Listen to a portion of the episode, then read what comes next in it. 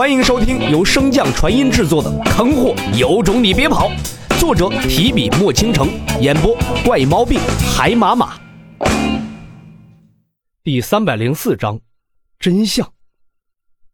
随着白蝶的功法运转，山洞之中不断有耀眼的白光闪起，伴随着光芒一同出现的，还有白蝶那一声声撕心裂肺的惨叫。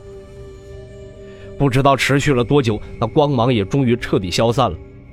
随着光芒消失，那环绕山洞的结界也逐渐散开。早已在洞口等候多时的白洛和白龙瞬间冲进洞中，为白蝶灌输灵力。白蝶强撑着最后一点力气，挤出一个笑容：“姐姐，我没事。我探查了他们所有人的记忆，并未发现有人见过。”类似石棺的东西。此话一出，白龙和白洛的脸色更加难看了几分。好在两人一番探查后，发现白蝶只是神识之力有些透支，并没有遭受到反噬，否则就真是丢了夫人又折兵，亏到死啊！白洛一边为白蝶灌输灵力，一边问道：“尊主大人，确定你在离开之前，封印未曾被破坏，从未有人进来过？”白龙微微点头，此处不仅有天女亲自设下的封印，在那之外，我也做了许多布控，立了许多结界。一旦有人突破结界，我定然会有所感。这么说来，定然是在你离开的那段时间，有人闯入了这里，将那石棺盗了出去。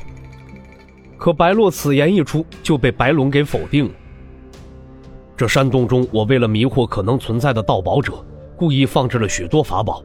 既然那人真的进来了此处，也不应该只带走一个平平无奇、丢在一堆破烂石器中的石棺吧？白洛闻言，眉头皱得更紧了几分。这山洞之中，除却丢了那石棺，还丢了什么？白龙闻言，随即放出神识，向整个山洞中覆盖而去。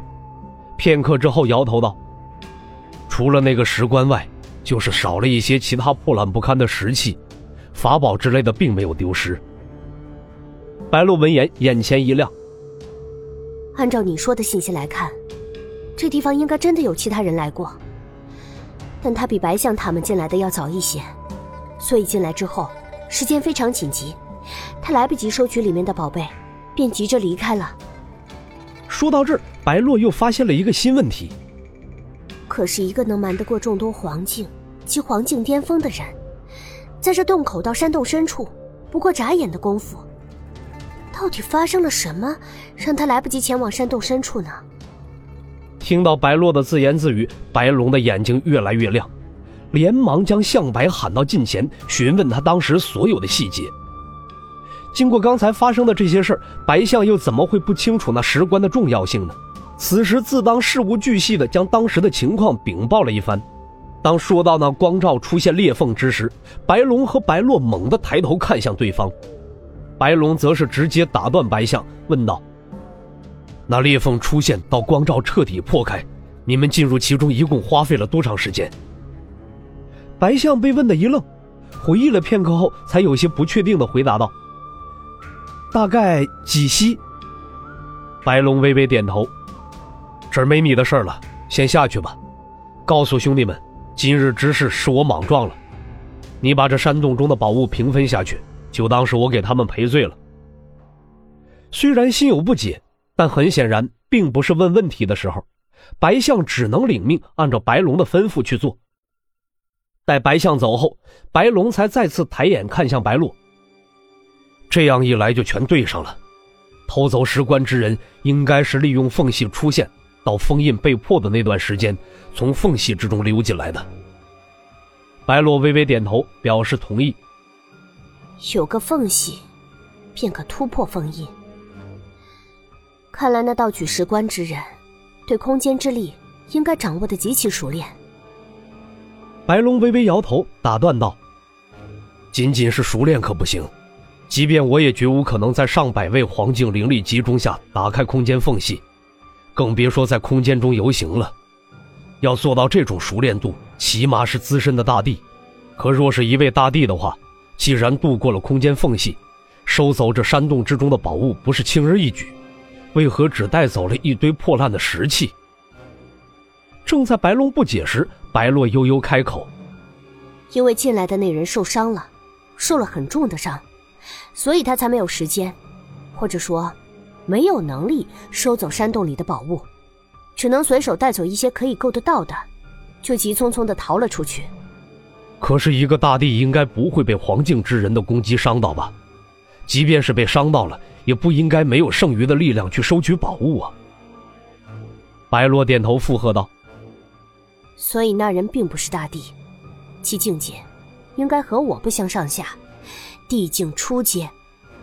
至于空间力量，那应该是……白洛沉吟一声，随即猛地看向白龙。此时，白龙的目光也正看向他，两人异口同声的回答道：“空间灵根。”白龙似乎是想到了什么一般，连忙看向一侧等待的白隼。你说那被杀的两个女子是为何惹上那王林的？白隼被这没来由的问题给问的一愣，不过很快的便反应了过来。燕仙楼中的人说，他们似乎是因为追击一个青山男子，这才和王林起的冲突。白龙闻言继续问道：“你刚才可问过白象，那两个女子所在的边属何在？”